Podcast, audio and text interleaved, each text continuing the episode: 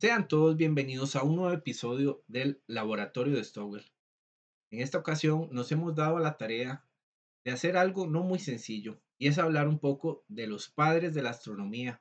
No podemos entender la astronomía sin antes detenernos a hablar de uno de sus padres. Los pilares de la astronomía moderna se fundaron sobre los hombros de muchas personas que no solo alteraron el sistema, sino que contradijeron sus propias creencias para el programa de hoy contamos con el gusto y placer de tener como invitada a Alejandra Duque, quien ella es ingeniera electrónica con una maestría en gestión y desarrollo de proyectos de software y además cuenta con un programa de divulgación científica. Alejandra, ¿cómo estás? Buen día a todos, muchísimas gracias por la invitación. Estoy muy bien, algo ansiosa, nerviosa, pero feliz de estar aquí. No, gracias a vos por aceptar y créeme que los nervios duran los primeros 30 segundos. Ok, challenge accepted.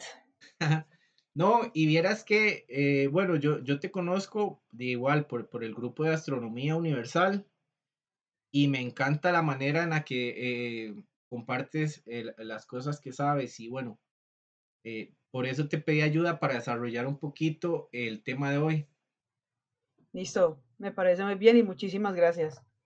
Ok, entonces para todas las personas que nos están escuchando, eh, quiero, quiero decirles que bueno, el tema de hoy, vamos a hablar de uno de los padres, en este caso, Johannes Kepler, que es, lo voy a decir así, es, es mi favorito por un montón de, de situaciones que, vivió y por casi que, que una historia novelesca.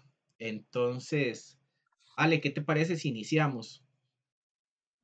Listo, no hay ningún problema. Ok. Adelante. Eh, contanos entonces a todos quién es Johannes Kepler. Bueno, fue un astrónomo, astrólogo, matemático, eh, nacido en lo que hoy se le conoce como Alemania. En, ese momento era, era, era una colonia y pues él, vivió entre los años 1571 y 1630.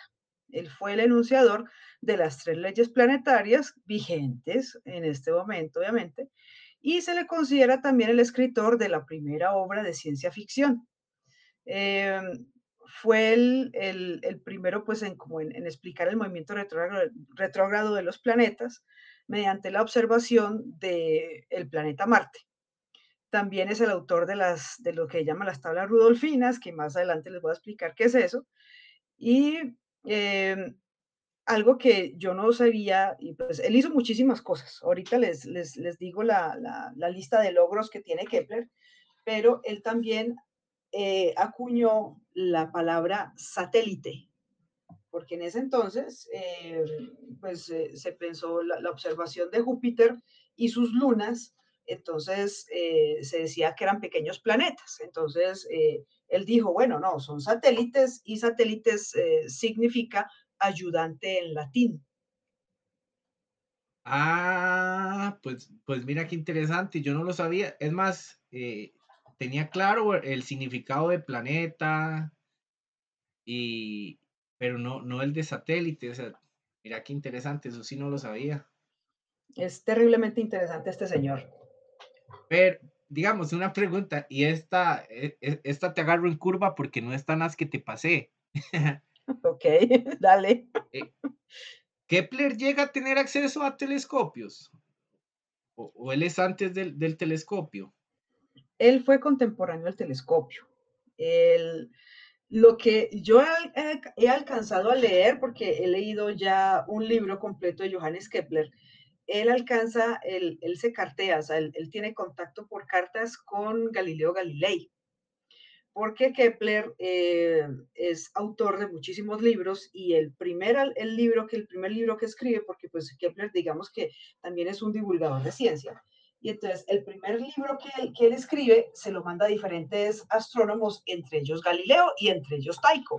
Entonces, él se da a conocer mediante sus escritos y entonces ahí empieza el, contacto con Galileo. Galileo eh, construía sus propios telescopios eh, Kepler le pide un telescopio a Galileo, Galileo nunca le responde. Una de las teorías se dice es que eh, Galileo pues, estaba ocupado defendiéndose ante la, ante la, la, Inquisición, pero hoy leí un dato que me llamó la atención y es que a él le prestaron un telescopio y él pudo mejorar eh, lo que se llama el telescopio pues, de Galileo y ahí un tipo de telescopio que llama el telescopio kepleriano. Ahí me disculpan. El telescopio kepleriano. Y eh, si Galileo utilizaba eh, una curvatura para los lentes, entonces Kepler llegó y los invirtió y se dice que fue un telescopio que mejoró muchísimo, pero pues eh, se perdió en la historia en alguna parte porque yo no tenía idea de dicho telescopio. Entonces, que tuvo acceso, hoy leí que sí, pero yo eh, tenía entendido que Kepler no había, no había tenido la oportunidad de hacer observación mediante telescopio. Ah, pues mira qué interesante, sí, este, bueno, yo, yo, yo sí sabía que eran contemporáneos, este, Kepler y Galileo, pero de, en, este, en este caso, ¿verdad? Las distancias no era como, ah, mira, te mando, te mando el telescopio y me lo pasas, o sea, no era así. No, no, no, no era tan sencillo. o sea, no eran vecinos. El uno estaba viviendo en Italia, en Pisa, y el otro estaba viviendo en lo que es hoy el territorio alemán, o de pronto, pues, él, él vivió también en República Checa, pues Kepler.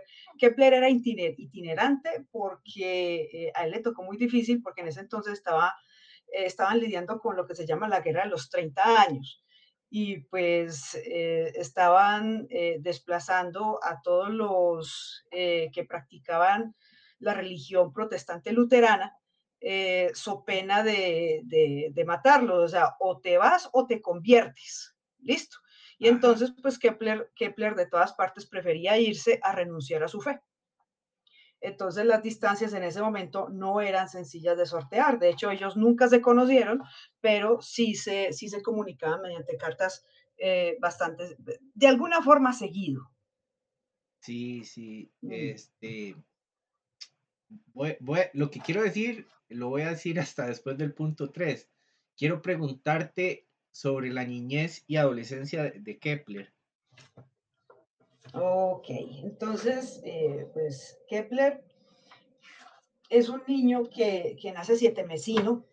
Él, él nació, él, él, tenía, pues él, tenía su, papá y su mamá, pero pues ellos eh, tenían una vida tormentosa, una vida marital tormentosa, porque el papá de, de Kepler, Heinrich, eh, pues, o Heinrich, no sé cómo se pronunciará eso, él falló varios negocios. Y entonces eh, ellos eran, eh, pues tenían su, tenían su estatus social, pero ya no tenían plata, ya no tenían dinero. Entonces, el papá de Kepler hacía esto, hacía lo otro, lo que decimos aquí en Colombia como todero, y pues la mamá de Kepler tenía una posada.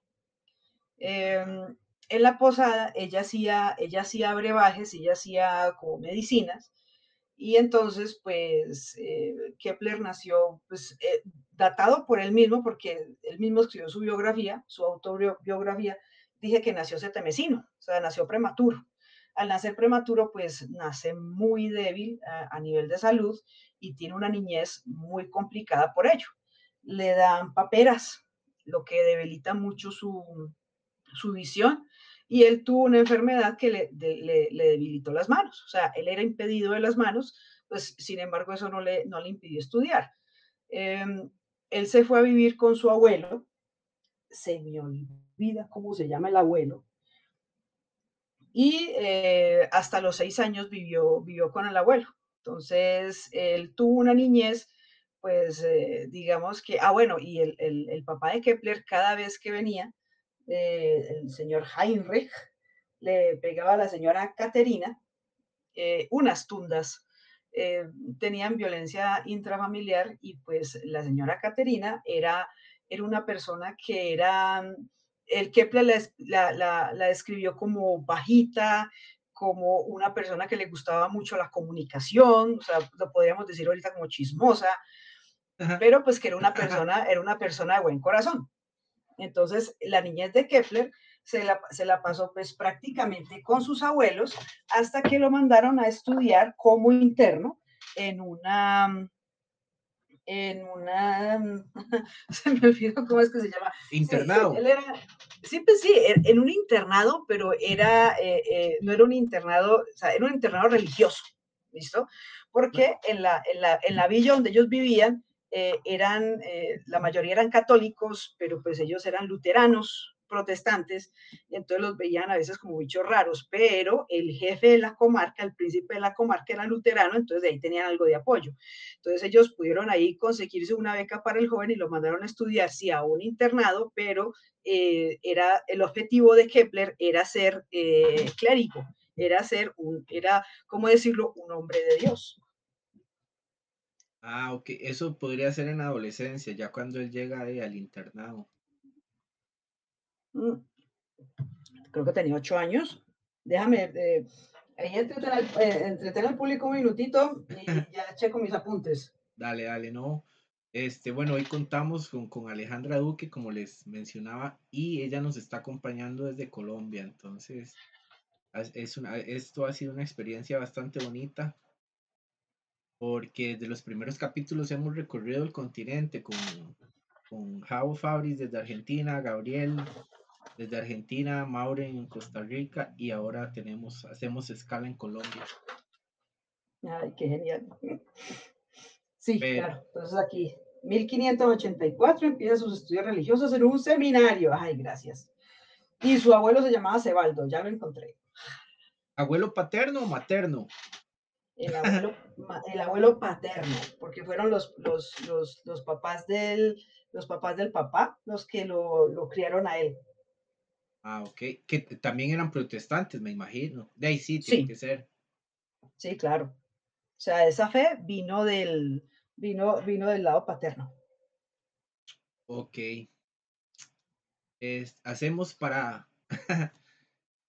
creencia religiosa, bueno, ya sabemos, eh, luteranos, eh, es que en el 1500 pasaron cosas tan increíbles. Eh, Martín Lutero crea su reforma, baila clava ahí, en, se, me, escapa el dato, baila clava ahí en una catedral y dice, bueno, este, respóndame en estas 90 y resto de preguntas. Y, entonces, y viene este despertar, ¿verdad? De, otro montón de... Está, eh, está, está descubriéndose el nuevo mundo, nosotros.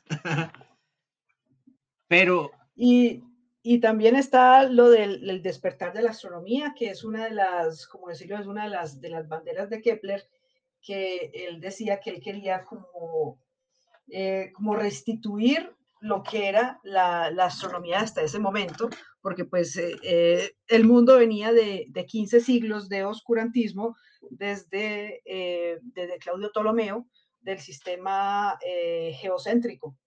La restauración de la astronomía es lo que llamaba Kepler. Ok. Este, hablamos de creencia religiosa, o sea que, digamos, tengo entendido yo, pero explícame más. ¿Qué tan arraigado? O sea, porque llega un momento en el que Kepler atribuye algunas de sus descubrimientos a, revelaciones divinas, o sea, ¿qué, qué, tan, qué, tan, qué tan metido en la religión era? Kepler era, eh, pues yo no me atrevería a decir fanático, pero sí era eh, un hombre íntegramente religioso y él creía que el cielo estaba, eh, se regía por los estamentos de la Biblia. Y entonces él temía estudiar tanto el cielo que a veces esos estamentos de la Biblia no coincidían con lo que él estaba estudiando. Entonces, él, él él en algunos libros, en algunos escritos, dice que él tiene miedo de descubrir cosas que no coincidan con la fe. Entonces él dice que eh, él tiene que hacer la obra de Dios y que la obra de Dios le dice a él que tiene que utilizar la matemática y todo lo que está en su conocimiento y a sus manos para eh, moldear y entender el cielo y entre ellos al, al modelo copernicano que era nuevo en ese entonces. Y este, yo me imagino, eh, me pongo, me atrevo a decir lo, siguiente, me imagino poniéndome los zapatos de Kepler de, de, cómo afrontar eso, o sea, desde un punto de vista religioso y, y bueno, entonces ya viene el movimiento copernicano, eh, y entonces, di, bueno, ya las cosas que creíamos de, ya contrarrestan otras cosas que estaban en la Biblia, vamos a decirlo así. Entonces tener esa lucha, ¿verdad? De, decir, bueno, eh, qué miedo darme cuenta que, que no es como lo creo. Sí, es cierto. Entonces, eh, pues empezando porque en, ese momento, los principales astrónomos, eh, pues primero eran los hombres, o sea, eh, eran los que tenían acceso a la, a la, educación. Entonces, devolviéndome un toque un poquito, Nicolás Copérnico, pues él sabía lo que le iba a pasar si de pronto él, revelaba pues lo, que su teoría. Entonces, pues Nicolás Copérnico edita libera su libro, lo publica faltando dos días para su muerte. Lo publica con su, le dice a su mejor amigo, vea, por favor, eh, publíquelo. Y entonces el, mejor amigo le, hace como una introducción al libro diciendo, disculpen a este joven loco que no sabe lo que hace. Y entonces, sí, porque las últimas dos páginas o las últimas partes del libro, ahí estaba, ahí estaba diciendo pues que, que, que la Tierra no era el centro del universo. Y entonces eh, una de estas copias llega al señor Maestlin, Maestlin el, mentor de Kepler de la, de la Universidad de Tubinga, que por cierto, a pie de página, la Universidad de Tubinga todavía existe. Y entonces es cuando este libro que llega a muy pocas personas, es cuando empieza a hacer, digamos, su, efecto, porque eh, la iglesia no se da cuenta de este, de este libro y lo, no, lo, no lo veta sino hasta 80 años después de su publicación. O sea, ya cuando dice, no, este libro es prohibido, pero no, pues ya muchas personas ya lo habían leído. Entonces es cuando este, se empieza a dar la influencia copernicana y entonces es cuando Kepler, eh, digamos que tiene ahí como su, pues todavía no tenía la epifanía, porque eso fue, eso fue un poquito después cuando era profesor matemático, pero entonces él cuando ya está en la universidad, que, ah, bueno, los clérigos le dijeron, venga, los profesores le dijeron, no, usted, usted no está como para ser cura, usted no está para ser hombre de Dios porque usted está muy inteligente. Usted más bien vaya a estudiar en una, vayas a estudiar a la universidad y se fue para la Universidad de Tubinga y váyase para allá y, explota lo que sabe, que usted es muy buen matemático.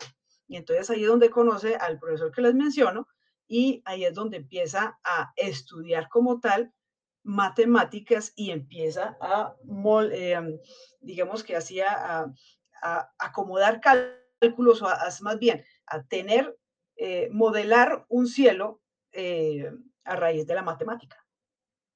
Ajá. Entonces, Ale, hablanos, digo yo, este, comentanos qué tan, o sea, qué tan importante o la influencia de su profesor de universidad y para, para seguir avanzando, ahora, ahora que, que, me das pie para introducir eh, la pregunta, influencia de su profesor en la universidad, o sea, ¿tú crees que, que ahí cambia la visión? Porque de, de, Kepler a decir, bueno, vamos a dejar un poco la religión a un lado y le vamos a meter más duro a las matemáticas. Pues yo no sé si Kepler dejaría la religión a un lado, en algún momento sí tuvo que elegir entre la una y la otra, pero el, profesor de él, que era Michael, Michael Maestlin, era, era un erudito en la, en la astronomía y pues fue de los astrónomos más importantes de Europa entre Copérnico y Kepler. O sea, ese señor era eh, la última palabra y está en la universidad, se, se, conocen y son muy buenos amigos, se hacen muy buenos amigos, pero eh, algo que yo, no, que yo no pude, digamos, como que verificar era si Kepler verdaderamente sí terminó sus estudios, porque eh, ya cuando pues, él, tiene una influencia en, el señor eh, tiene una influencia increíble en Kepler, y pues el, un Kepler joven, digámoslo, eh, moldeable, un genio para las matemáticas, y se topa con, con este señor que, que simplemente le, le, abre las, puestas, las, las puertas a un, a un, sistema que era completamente nuevo y que no existían pruebas para, para ello, porque pues Copérnico dice, es muy inteligente y qué tales, pero no, no, no probó de forma matemática que esto era cierto. Y entonces pues aquí es donde eh, eh, me anticipo un toque, aquí es donde entran las tres leyes de Kepler. Entonces eh, llega este señor Meislin y le dice a Kepler, mira, es que este es el sistema, esta es una nueva propuesta, mírala, estudiala, y entonces Kepler dijo, wow, aquí hay algo muchísimo más por descubrir. ¿Listo? Entonces, la influencia que tuvo fue enorme. De hecho, fueron amigos y de hecho, Maestlin le sobrevivía a Kepler como por un par de años más, porque Kepler muere en 1930. Y este señor creo que murió en el 31, 1630, 1630, qué pena, 1631 muere Maestlin.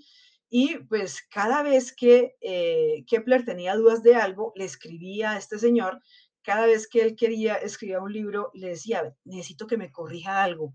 Entonces, ese señor Maislin le corregía, le aportaba, le decía, le, les hacía como los epílogos de, los libros, le decía, ya, incluye esta, esta imagen, venga, bueno, incluye, no, dibujos. Eh, entonces, era, era una relación, una relación que, que, fue muy fructífera para ambos. Para nosotros también. Mm, es, es, cierto. Te, vamos a hacer un paréntesis y, a mí me gusta generar un poquito de polémica. Entonces, esto que te voy a preguntar igual no está en el guion. Y entonces es, una pregunta así de, yo le llamo minuto de sangre. Entonces, ¿sí o no? La respuesta es sí o no y por qué sí o no. ¿Tiene que ser respuesta binaria? Ok. entonces, la Iglesia Católica nos atrasó en el desarrollo de la astronomía, sí o no, y por qué. Sí, claro, durante 15 siglos, al adoptar un, un, sistema que, pues, eh, que no, era, no era científicamente comprobado ni matemáticamente, o sea, esta, se, encontraron unos textos eh, en los que em, Claudio Ptolomeo eh, forzaba los datos a que coincidieran para los epiciclos. ¿Listo? Entonces, para sintonizar a, las personas. Eh, en el siglo I existió el señor, pues, eh, Claudio Ptolomeo, y, o simplemente es Ptolomeo, y este señor, pues, era también, para mí era un genio, porque pues él era cartógrafo, él era matemático, él era estadística, él estadista, perdón, él era filósofo, el señor era un resto de cosas. Y pues, por ejemplo, así como dato curioso, Em, él construía mapas, Claudio Ptolomeo construyó mapas y esos mapas los alcanzó a utilizar, eh, por ejemplo, Cristóbal Colón. O sea, el hombre fue muy buen cartógrafo y pues eh, a, Claudio Ptolomeo eh, tiene, un, tiene un cráter en la luna. Pero este señor creó una, creó un sistema para, para, digamos, para saber eh, dónde, dónde, estaban los planetas cada vez que se necesitaban o para modelar pues el movimiento de los planetas de una forma que es increíblemente compleja. O sea, eh, todos los planetas eh, de la Tierra hacia arriba, lo que es Marte, Júpiter, Saturno, bueno, esos tres que se conocían en este momento, presentan un movimiento retrógrado. ¿Listo? Pero Mercurio también tiene movimiento retrógrado y entonces ese movimiento retrógrado les, les, llama mucho la atención, sobre todo el de Marte, que es el más visible, el, que, el que más cerquita está para, para ese tipo de observaciones. Entonces decía, bueno, pero ¿por qué Marte pareciera que avanza y como que se devuelve durante un tiempo y vuelve y toma su recorrido? Entonces esto querían buscar una explicación y entonces Claudio Ptolomeo dijo, no, es que están dando unos, unos, unos epiciclos, lo que bueno, se llamaban epiciclos, sino que aparte de tener su órbita, tenían unas subórbitas más pequeñas, circulares, y entonces él le dio una explicación con un sistema extrañísimo, rarísimo, parece una mandala, eh, si ustedes lo buscan por internet, eh, y entonces con la Tierra en la mitad. ¿Listo? Entonces, a la iglesia, a la iglesia aquí, pues con, dato curioso, a la iglesia le convenía porque había un sitio para el cielo y para el infierno. Entonces, el, sistema de Claudio Ptolomeo era, era conveniente por eso, porque tenía un sitio para el infierno entonces a ellos les convenía que la gente viera que si tú cometías un pecado ya sabías dónde te ibas a ir. Entonces, así fueron por, 20, por 15 siglos y todo el que dijera algo diferente se iba a la hoguera, como le pasó a nuestro joven amigo. Eh, ¿Cómo es que se, me acaba de olvidar? Bueno, es que fueron muchos. Giordano Bruno. No, pero es Giordano Bruno. Muchas gracias por acordar. Giordano Bruno, que también fue un hombre de Dios y que sí, así también como dato curioso, si está, hay una película de Giordano Bruno y está en YouTube. Ah, Entonces, si, si, la quieren ver, es una película italiana. O sea, la película está bien hecha, pero ya es algo viejita. Pero es, es una visión muy, muy, muy interesante de, de, lo que le, de lo que le podía pasar a una persona cuando eh, contradecía a la iglesia eh, en ese sentido, porque entonces es más fácil cuando tú tienes a tus fieles eh, bajo, bajo el miedo, entonces ellos simplemente van a hacer lo que tú quieras. Sí, eh, bueno, Giordano Bruno muere de 52 años, si no me equivoco. Ajá. Pero yo no, él, no era astrónomo, ¿verdad? Él era como filósofo matemático. Él fue una de las primeras personas que dijo y documentó que las estrellas eran soles y que alrededor de los soles habían planetas que posiblemente estuvieran habitados. Pero eso no fue lo que, lo que, lo que desató la ira de la iglesia, que también, entre, un dato curioso, la persona que mandó a Giordano Bruno a la hoguera fue la misma persona que ya siendo papa eh, fue el, digamos, el el verdugo de, Galileo Galilei, pero pues Galileo Galilei tenía sus, influencias y no, no lo mataron no lo condenaron a muerte, pero Giordano Bruno dijo muchísimas cosas. Lo que condenó a Giordano Bruno era que él dijo que eh, Dios era un mago muy hábil. Entonces, por haber dicho eso, que entonces ya, ya lo declararon un hereje. Sí, bueno, pero es que sí suena como herejía. Eh, claro. La, declaración. Eh, mm. y, y, es que fue pucha. Fue pucha es una palabra muy costarricense, si nos están escuchando. No, aquí también la decimos, no se preocupe. Eh, me, me, encanta e, esta parte de la historia que nosotros vivimos porque lo que para nosotros damos por sentado conllevó muchos años de, de, de, de estudio, conllevó muchos, eh, mucha sangre, eh, la historia de así lo dicta, este, porque no, o sea, ah, hubieron, voy a usar la palabra, no, no sé si, si es correcto, hubieron muchos mártires de la, de la libertad de pensamiento. Hoy por hoy. Es cierto. Hoy por hoy, eh, a ti se te ocurre una idea y tú dices, bueno, yo me autopercibo pensador errante y todos te decimos, Ay, qué lindo, o sea, eres, eres un pensador errante. Estamos hablando que, eh, bueno, en 1600 Giordano Bruno dijo, bueno, es que las estrellas que, yo, que ustedes ven son soles, igual que el que tenemos, con planetas igual en el que estamos, y también tal vez haya vida. Y alguien dijo, es increíble que a usted se le ocurra una barbaridad como esa. Entonces... Giordano Bruno duró mucho tiempo, él, porque él era, él era itinerante también. O sea, él, él, él, hizo su maestría, o sea, él no era cualquier clérigo, él no era cualquier hombre de Dios, era un hombre estudiado, era un hombre que hizo, que estudió muchísimo y que llegó a, a una conclusión y dijo, la iglesia me parece algo que no, no está, la iglesia es algo corrupto. Él, sin embargo, lucía su hábito, pero él, era una persona muy rebelde y se dio cuenta de cosas que pasaban en la iglesia y él no estaba de acuerdo y las decía abiertamente.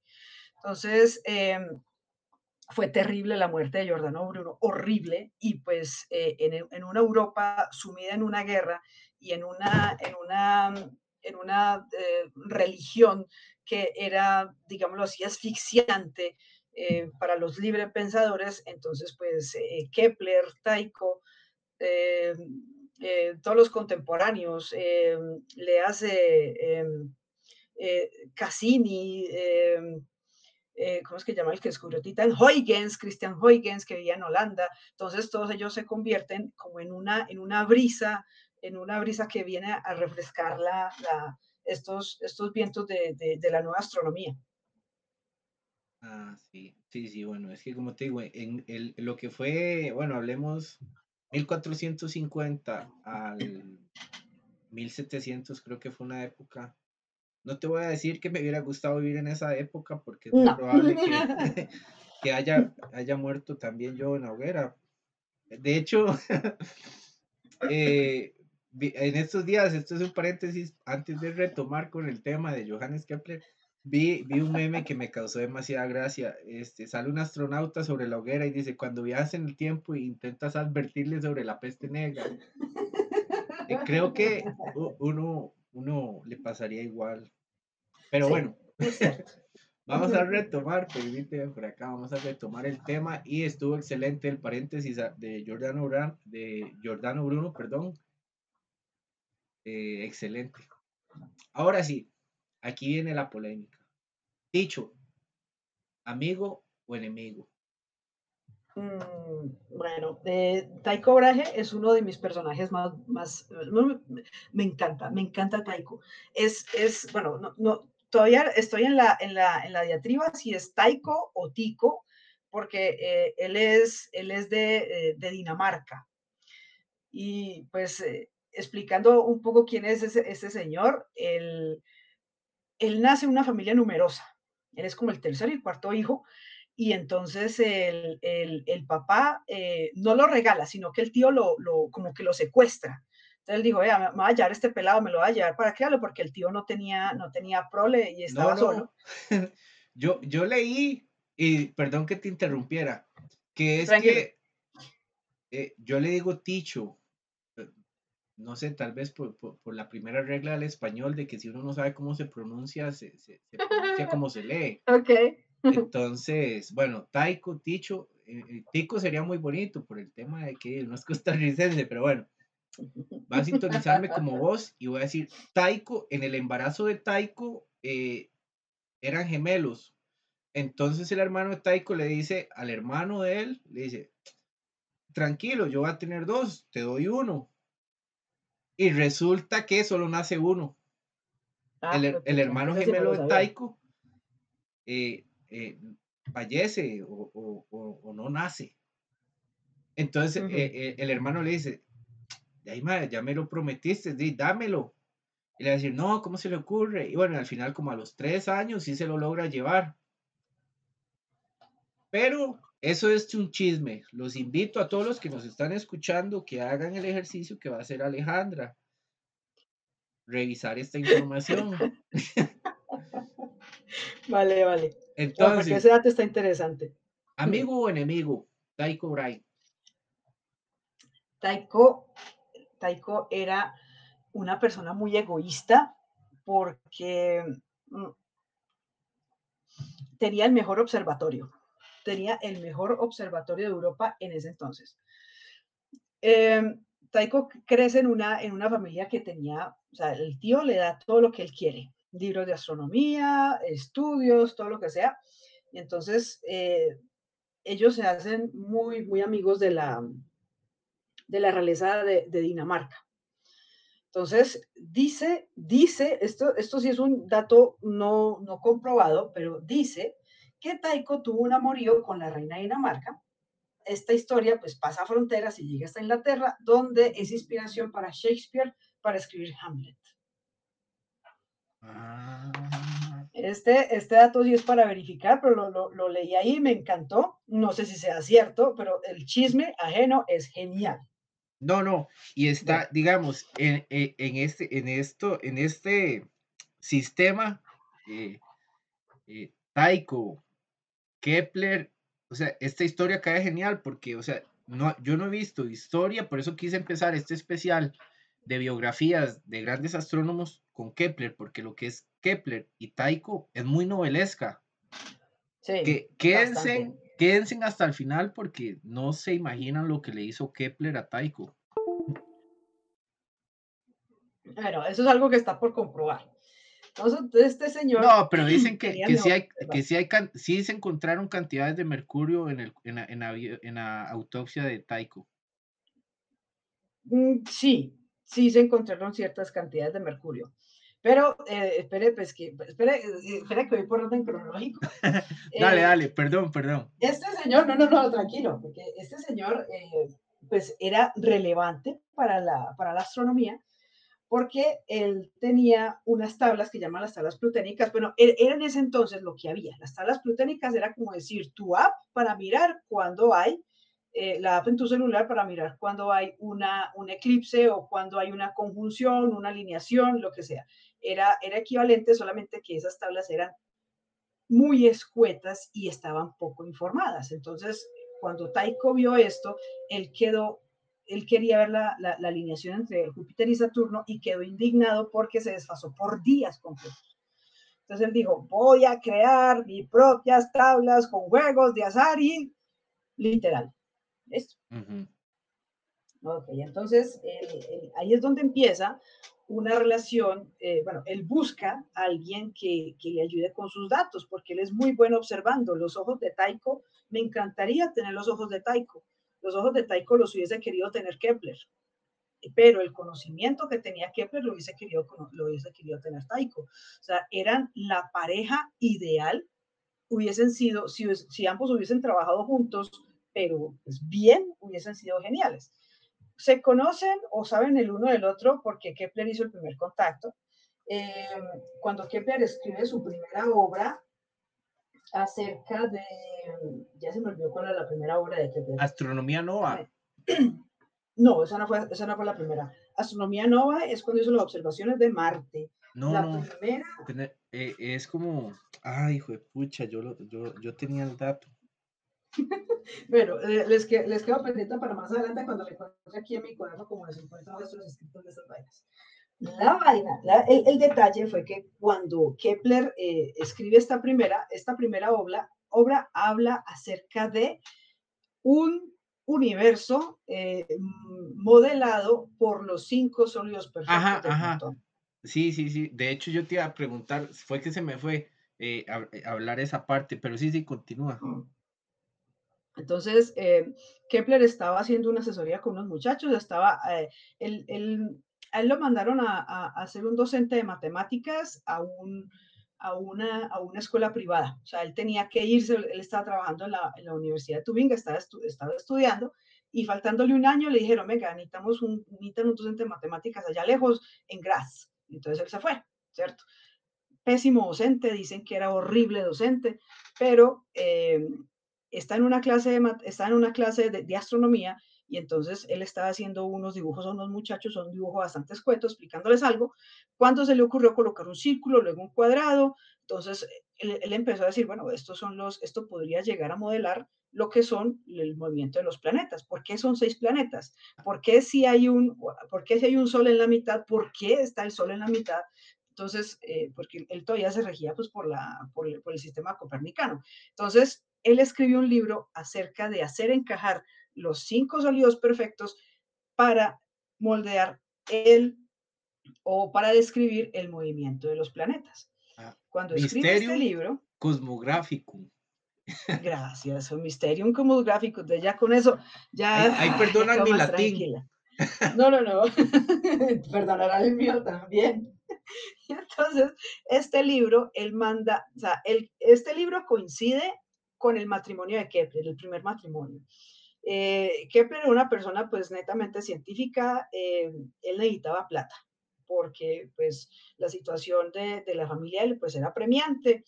Eh, al papá de él pues lo mataron en una, en una guerra porque le, dijeron, venga, el papá de Kepler le dijeron, venga, uh, tenga esta plata y váyase a pelear una guerra ajena. El man dijo que sí y entonces fue y lo mataron. Entonces, pues, la mamá siguió, sí, era mercenario. Entonces, eh, la mamá siguió haciendo sus bebedizos en una, en una posada, pero pues él, él tenía que, que, pasarles plata y demás. Entonces, él, él, él, necesitaba dinero y se casa con una niña, una, una mujer que, que, ya había sido viuda dos veces antes, y se llamaba Bárbara, pero pues el papá tenía, tenía su billete, y entonces pues el papá no le quiso dar la dote.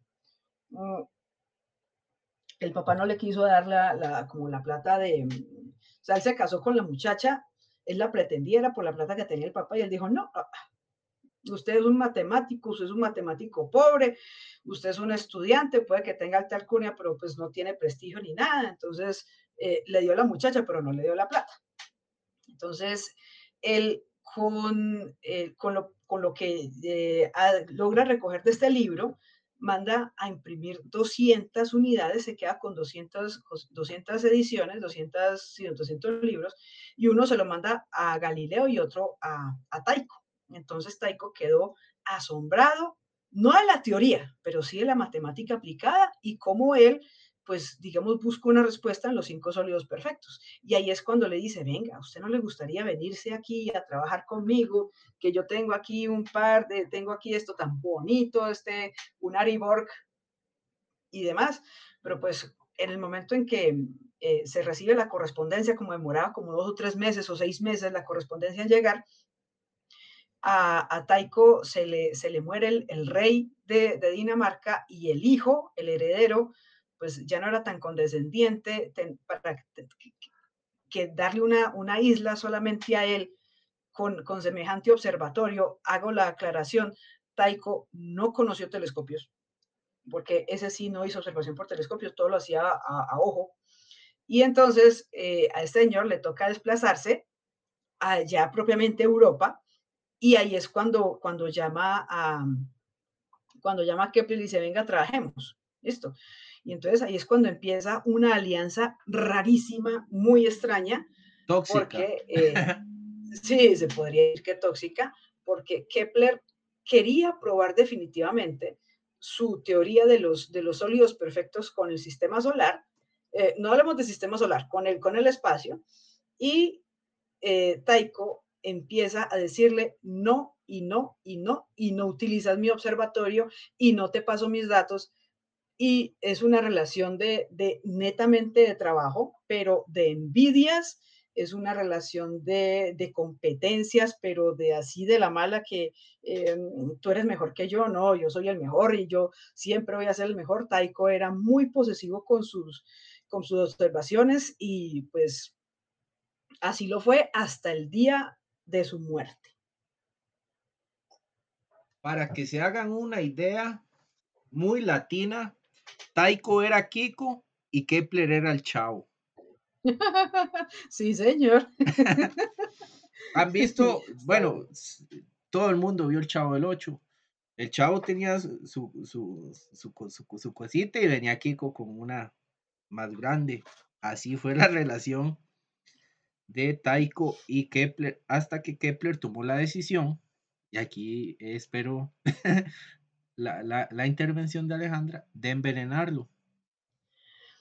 Es una teoría que, pues honestamente, espero que no sea cierta. E, esa teoría se descartó em, cuando, cuando destaparon la tumba de Taiko. Eh, se, dieron cuenta que en la barba de Taiko había mercurio y el, el cuerpo de, de Taiko tenía mercurio. Eh, esto se pudo, se pudo explicar porque eh, este señor Taiko hacía experimentos de alquimia. Entonces, eh, es posible que ese mercurio llegara ahí. Ahora, tenía dosis no letales, ¿de acuerdo?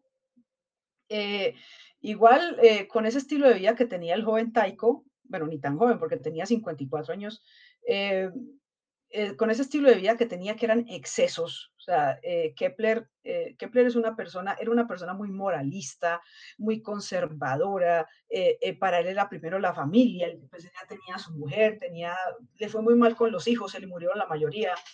Em, y él, era una persona pues que necesitaba la plata, necesitaba trabajar con él y era una persona que veía que Taiko era, digamos, lo opuesto, eh, era una persona que era opulente, eh, era una persona que no se casó, Taiko no se casó, él vivió toda la vida con, con una persona que consideraban, una mujer que consideraban una sirvienta, pero pues Taiko le gustó a la señora y siguió viviendo con él. Taiko eh, tenía, tenía un enano, un enano que era el que le limpiaba los sitios difíciles de limpiar de, de todos los instrumentos que tenía, todos sus estantes, y todas sus vainas, entonces había sitios que era muy difícil llegar, entonces tenía el enano y él lo trataba muy mal. Entonces, eh, Kepler vivía, digamos así que escandalizado y, y, él, y él como que despreciaba ese tipo de comportamiento y él, y él decía que era, era injusto una persona de tal conocimiento para que tuviera tal calidad humana. ¿Listo? O sea, Taiko pues en general no era una mala persona, pero sí era una persona de excesos. Y pues uno de esos excesos fue lo que lo llevó a la muerte, porque él era de los que se sentaba y a comer eh, el cerdo, el venado y hasta que no terminaba, no, hasta que no terminaba con la, con la última no se levantaba, ¿listo? Con, con el último pedacito de carne. Eh, Taiko tenía una nariz dorada, una nariz que le mocharon la nariz en una, en una, en una pelea, un primo que él tenía, un primo tercero, se empezaron a pelear por quién era el mejor matemático y llegó el otro con la espada y, y se le llevó la nariz. Entonces él tenía varias narices que pegaba con, con ¿cómo es que llama? Con cebo. Entonces él se enfadaba y la cara se le calentaba y el cebo, el cebo se le derretía y la nariz se le caía. Entonces eh, Kepler detestaba, detestaba el, cómo vivía este hombre y, y pues él decía que déjeme ver los datos y este señor decía que no, hasta que una noche estaba, fue a una, eh, Taiko fue a una, una fiesta y entonces le dijeron, vea, debe, bueno, se sentaron allá a comer y entonces se consideraba de muy mal, de muy mal, de muy mal gusto, de mala educación, que las personas se levantaran antes que el huésped, que, que el huésped no, que el, que el anfitrión. Entonces, Taiko tenía unas ganas de hacer del uno, pero ese señor no las aguantaba. Y entonces no podía levantarse porque era una grosería, ¿cierto? Se consideraba de mal gusto y entonces esperó tanto, tanto, tanto que la vejiga se le estalló. Esa es la teoría pues que se maneja. Cuando él fue a, digamos que a, a liberarse, pues ya no lo pudo hacer. Y cayó tres días en cama, fue una agonía muy larga, terrible, y entonces ahí como que recapacitó y las últimas palabras, las últimas palabras fueron para Kepler. que, eh, todos los que, que nos están escuchando, este es el clímax de la historia. no tenía que pararlo, pero necesitaba prepararlo. No, está bien, está bien. Lo que le dice Taiko a Kepler es un ejemplo y hago una, una breve reflexión de cómo aún eh, en los momentos finales eh, se puede recapacitar y dar una gran lección. Entonces, Ale, disculpa, pero es que esta, esta parte, digamos, es, e, esta parte es como, como el clímax de esta historia novelesca. Le decía, haz que mi vida no sea en vano. Haz que mi vida no hubiese sido en vano, le dijo a Kepler. Fue el mensaje a Kepler. Y pues eh, uno de los, digamos, de los, de los actos finales, de, de, las voluntades finales de, de, Taiko, fue entregarle los, los, los textos a Kepler, los datos de observación, que era lo mejor de lo mejor que se tenía en ese entonces. Solamente que la familia de Taiko no estuvo de acuerdo. Eh, eso sí lo leí recientemente, no tengo pues como una, una fuente literaria, pero em, la hija de Taiko se casó con un señor que sabía algo de astronomía, él, él entendía algo, y entonces él decide quedarse con los textos, él decide quedarse con los datos de observación. Lo retiene por un tiempo. Lo que yo leí era que lo retuvo por 10 años. Necesito verificar este dato pero lo retuvo por un tiempo porque él sabía que esos datos eran para, para hacer las nuevas tablas que iban a reemplazar a las tablas plutónicas. Las tablas plutónicas, lo mencionamos a un ratito, eran las tablas que predecían o que calculaban cuándo iba a haber un fenómeno astronómico en el cielo. Eso era muy importante porque esas tablas plutónicas eh, eran para los, eh, los viajeros eh, las personas que iban a emprender una, eh, un viaje en alta mar se llevaban las tablas completamente imprecisas, pero se las llevaban para trabajar con eso. Entonces, el, el, el yerno de Taiko sabía que él se iba a llenar de plata y de fama si él lograba sacar esas tablas con los datos de observación. La cuestión es que ese señor no tenía los conocimientos, obviamente, porque nuestro héroe de hoy es Kepler, y entonces este joven no tenía los conocimientos y entonces él durante años divagó y divagó y divagó Y entonces Kepler le insistía, páseme los textos, o sea, yo le puedo ayudar a hacer esas tablas, páseme los textos. Pues entonces, eh, él sabía que Kepler, el yerno de Taiko, sabía que Kepler tenía unas observaciones de Marte muy importantes, porque esas sí las había hecho Kepler, o sea, esas, no eran de, de Taiko. Entonces le dijo, no, hagamos una cosa, páseme usted las observaciones y yo le paso eso. O sea, hicieron como un trueque.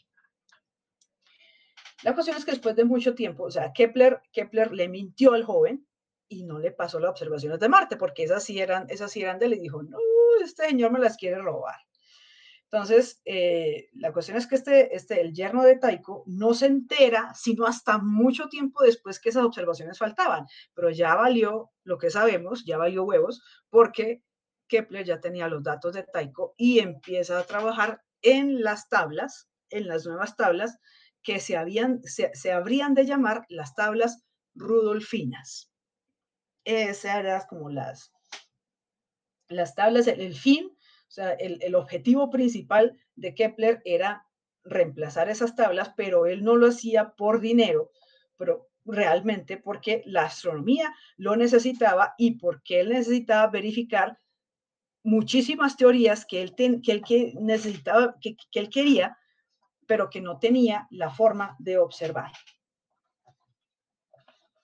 Entonces, esa, o sea, hasta este punto, pues no sé si, si se está entendiendo la historia de lo que estamos diciendo.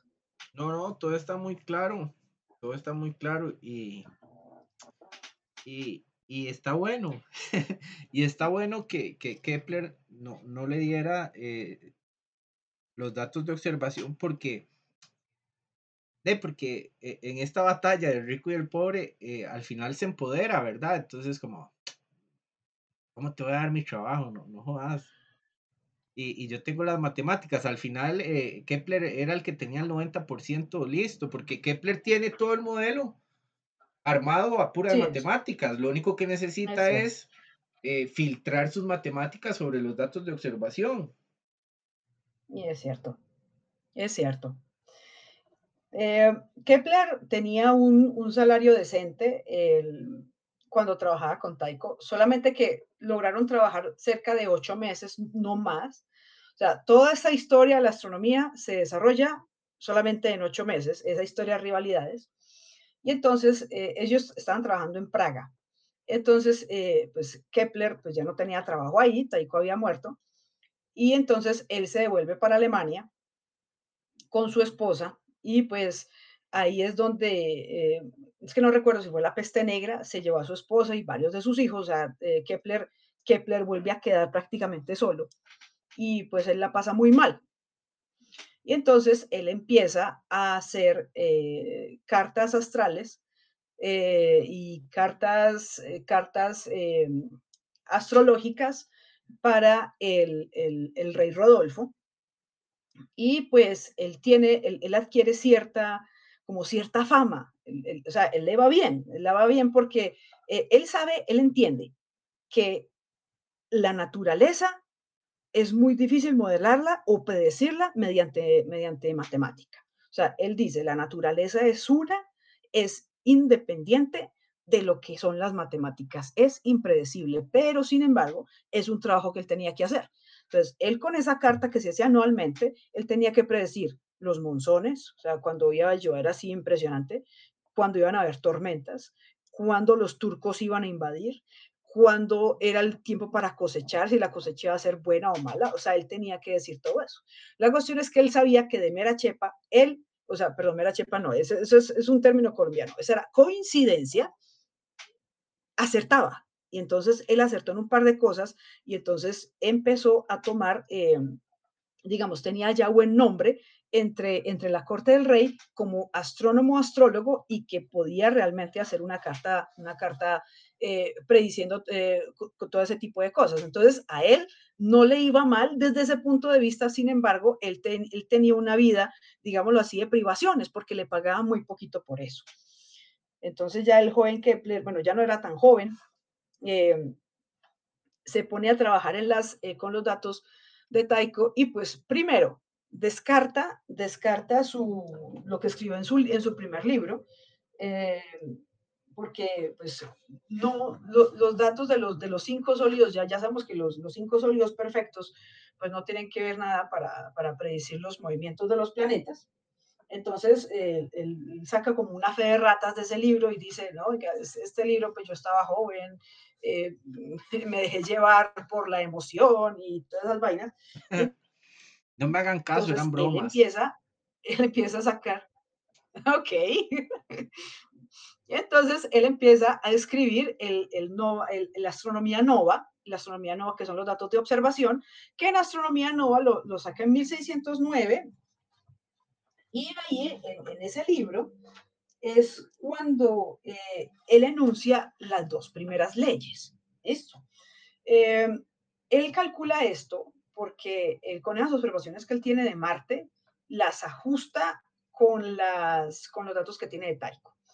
Es es un, es un, digamos que es una época eh, estresante para él porque los datos no le coinciden. Sabía que las observaciones de Taiko son de cierta forma, pero pues los datos él no los terminaba de entender porque para él eran muy enredados, eran muy complejos y él hace lo que puede, pero pues él tiene unas observaciones, Taiko tiene otras y entonces él dice, si el cielo es perfecto, inmutable, impoluto, por qué nacen estrellas nuevas. Entonces, eh, ¿por qué hay estrella nueva? Entonces significa que el cielo sí cambia. Entonces, eso del que el cielo es impoluto, que no cambia, eso ya es falso. Segundo, la esfera y el círculo eran los, eh, digamos, los, las figuras perfectas, ¿listo? Y la, la, figura perfecta siempre está descrita por algo divino, o sea, Dios estaba ahí mezclado. Entonces él decía, bueno, el círculo, eh, todo lo que está en el cielo debe ser hecho por Dios, moldeado por Dios, pero ¿por qué el círculo no cuadra? Entonces él llegó y se puso a jugar elipse, y la elipse le, ya le, le los datos. Entonces, él ahí decide no irse por la religión, sino que decide irse por la matemática. Kepler, de mi parte, es un astrónomo que es de admirar porque él prefiere la ciencia, la ciencia como tal, a lo religioso que no tiene una prueba eh, científica. Entonces, él dice, la matemática me tumba mis creencias, sin embargo, yo prefiero la matemática. Entonces este señor decide que eh, va a publicar lo que ha descubierto. Entonces la primera ley, que es la, que se llama la, la primera, ¿cómo es que llama? La primera ley. La de las... Eh, sí, la la, eh, la, órbita elípticas, exactamente. Entonces sale la órbita elíptica con el Sol en uno de sus focos, porque él se sentó a, a verificar los datos y entonces con Marte había un sitio un momento en el que aceleraba y en otro el que me colocaba más lento. ¿Listo? Y entonces, de ahí también viene la segunda ley, ¿cierto? Y entonces eh, viene la ley, pero la, esa ya la ley de las áreas, ¿listo? Que el área que recorre un, un, planeta estando lejos del Sol es la misma área que recorre estando cerca del Sol, solamente que lejos lo hace más, más lento, cerca lo hace más rápido. ¿Listo? Entonces, la ley del, del, de la elipse y la ley de las áreas, esa la saca en Astronomía Nova, en 1606. 1609, perdón. Y ya con esto, él ya adquiere una, o sea, él ya, él ya es casi un erudito y entonces este señor Meisling, que todavía siguen siendo amigos, se siguen carteando, eh, eh, le dice, sí, claro, o sea, él revisó la versión y demás, le manda una copia a, Galileo Galilei, pero pues Galileo Galilei también tenía sus, propios problemas con los que lidiar, porque él ya tenía a la, Santa Inquisición encima, y entonces eh, la mayoría de cartas no se las contesta, no se las contesta. Entonces era como cuando usted le dejan doble chulo en WhatsApp. ¿Cierto? El, la señal de, ahí está el te dejan en doble chulo azul, o sea, te dejan en visto. Listo. Entonces, Galileo Galilei dejó en visto al joven Kepler. Sin embargo, como dato curioso, para la defensa de Galileo, él le escribió una carta a Kepler diciéndole, ayúdeme y dígame, escríbame una carta en la que diga que el Sol sí es el centro del universo. Y Kepler lo hizo.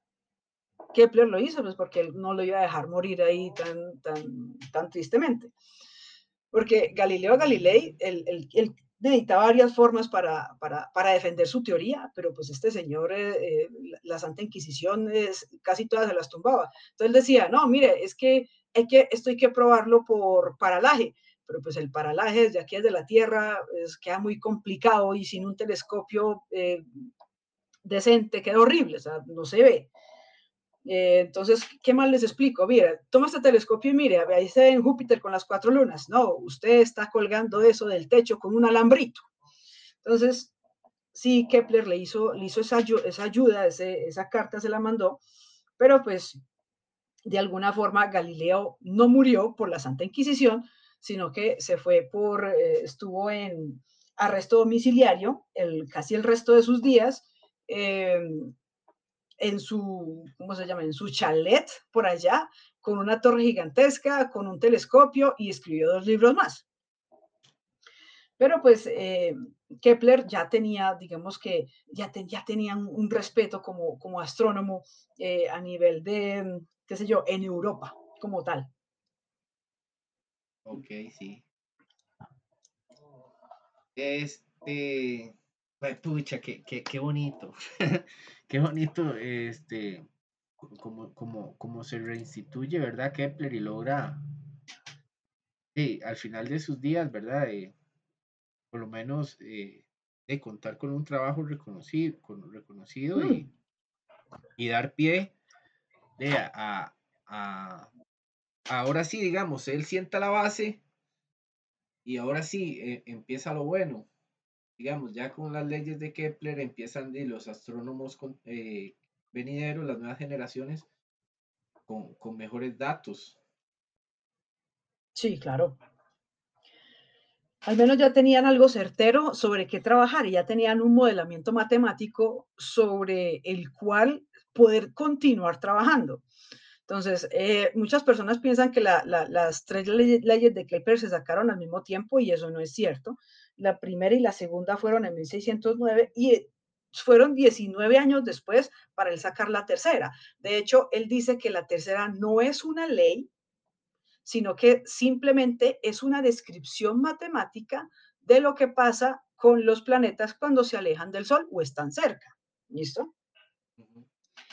Entonces, eh, que dice que el cuadrado del periodo de un planeta es proporcional al cubo de su distancia media al Sol. Entonces él dice, esa no es una ley, simplemente es una, una, una ecuación que modela un movimiento. ¿Listo? Eso es lo que él dice. Y pues me parece, me parece que, me parece que tiene, tiene toda la razón. Entonces, esa fue, no recuerdo, no me acuerdo si fue Harmony Mundi cuando él sacó esa, esa es la tercera ley no recuerdo el libro en el que sacó la tercera ley. Vale. Pero esa, esa fue como así, a grosso modo, la historia de las, de las tres leyes de Kepler, que para que sea ley, pues tiene que cumplir, eh, para que sea una, sí, para que sea una ley, tiene que ser una ley universal y pues Kepler lo hizo con esas tres. Sí, sí, sí, o sea, es que las leyes, eh, como, las leyes de Kepler, es, eh, bueno, como cualquier ley, pues, como dices vos, para que sea ley tiene que ser universal, o sea, tienen que defenderse solas. exactamente. Pero bueno, ah. Ale, eh, me encantaría, bueno, yo creo que nos podemos quedar dos, tres horas más si fuera el caso, porque eh, la historia da para más y ya empezar a nombrar astrónomos de, de, una nueva generación, pero por lo menos hasta hoy, y hablando de Kepler, quedo satisfecho, te agradezco por la invitación por aceptar la invitación, perdón. Y antes de finalizar, siempre me gusta eh, finalizar con esta parte. Esta parte eh, me, me, gusta porque eso, conocer un poco más el invitado. Para conocerte un poco más, este, eh, siempre reservo como, como tres, tres preguntas muy básicas, nada, nada personal, personal, pero sí preguntas como eh, ¿qué libro favorito que nos recomiendes? Eh, película favorita y actividad en tu tiempo libre o no, eh, que te guste. O sea, son tres recomendaciones para todos los que llegaron a este momento y que quisieras hacerles. Libro, película y actividad. Wow, eso, eso es complicado. O sea, sabe que me gusta hablar más de Kepler que de mí, pero le voy a contestar igual. pues, eh, para mí el libro que me da paz y calma mi alma es Cosmos de Carl Sagan. Ese libro para mí es como, es, como mi Biblia, ¿listo? O sea, lo que era la Biblia para Kepler, para mí es Cosmos de Carl Sagan. El libro, tanto la serie como el, el, el, texto, me parecen espectaculares. Eh, es una explicación sencilla, algo básico, es entretenido. Y otro libro que recomendaría es el de Murmullos de la Tierra, Murmurs from the Earth. Es el libro que escribió el profesor Carl Sagan junto con su, con junto con su esposa en ese momento y con otros autores acerca del disco de oro del Voyager que lanzaron en el año 77. Ese es otro de mis recomendados. Eh, película, no, no tengo ninguna película. De hecho, veo poca televisión en este momento o voy poco a cine. Eh, me imagino que dirán que les voy a, eh, qué sé yo, recomendar Interestelar. No, no la he visto, entonces no se las podría recomendar. Tenés que verla. Lo sé, lo sé, pero y, y, mira, lo he hecho. Y yo, y yo aquí mm. tal vez me cargue a un montón de gente. Interestelar es una película de ciencia que al final yo me quedé como... Mm, me decepcionaron. No te voy a espolear más para que la veas, pero tenés que sacarte, eh, bueno, la actuación de, de Matthew McConaughey es impresionante, este, el premio de física de ese año ayudó con lo que fueron las imágenes del agujero negro y la, y, la, y la ciencia detrás de la película, porque el director dijo, eh, vamos a hacer una película de eh, Christopher Nolan, creo que es el director. Sí, sí, Christopher Nolan. Dice, vamos a hacer una película de ciencia, de ciencia ficción, pero la ciencia de la película no puede sobrepasar, la ciencia ficción de la película no puede sobrepasar la ciencia real y eso la vuelve muy interesante. Pero al final yo me quedé así como, tanta vara para eso. Eh, pero bueno, eh, entonces... No la he visto. Películas favoritas para recomendar. Y no la puedo recomendar. Bueno, ahí yo, yo veo muchos muchos documentales. Hay un, hay un documental en YouTube, está en YouTube, acerca de la vida de Yuri Gagarin. Eh, sobre Yuri Gagarin escribieron un libro que, es que no me acuerdo cómo es que se llama, ah, diablos, pero eh, yo alguna vez di una charla acerca de él y me cité mucho de ese libro y sobre ese libro hicieron un documental y me pareció tan genial ese documental. Es como quitar el mito del, del, primer astronauta, del primer cosmonauta, de la primera persona en el espacio y lo tornaron en, era un ser humano con carne, hueso, fallas, con todos los errores posibles y este es, un documental muy, muy, muy interesante. Ese lo podría yo eh, llegar a recomendar, de ese sí. Y ah, una actividad, una actividad es mirar el cielo por estos días, tipo 6.30, 7 de la noche, dependiendo de que, a qué hora sea el atardecer, porque se está viendo muy bonito. Venus y un poquitico más abajo está Saturno, mientras que casi en el cenit están, bueno, ni, tan, ni tanto en el cenit, están la luna creciente con eh, Júpiter y, Marte un poco ya más en el cenit, pasando por la constelación de Tauro y es una vista muy bonita porque hay cosas para mirar hacia donde pongas tu cabeza ahí en el cielo. Entonces, la actividad que recomiendas es la observación del cielo. Me parece excelente y para cerrar, porque parte de, lo que hablamos hoy, eh, de, la, historia de, estos hombres que mencionamos, eh, todo inició observando el cielo. Simple y sencillamente se quedaron viendo al cielo y se, y se hacían preguntas.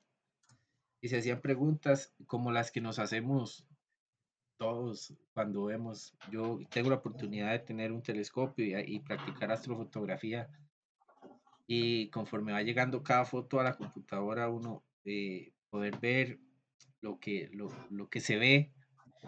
Pero dejando a un lado el telescopio, ver, ver el cielo ojo desnudo también es mágico. Es muy bonito. Los invito y a que lo hagan. Y también los invito que si les gustó el programa del día de hoy, eh, nos sigan a través de las redes sociales del laboratorio. Estamos en YouTube, estamos en Facebook, en Instagram como Laboratorio Stowell.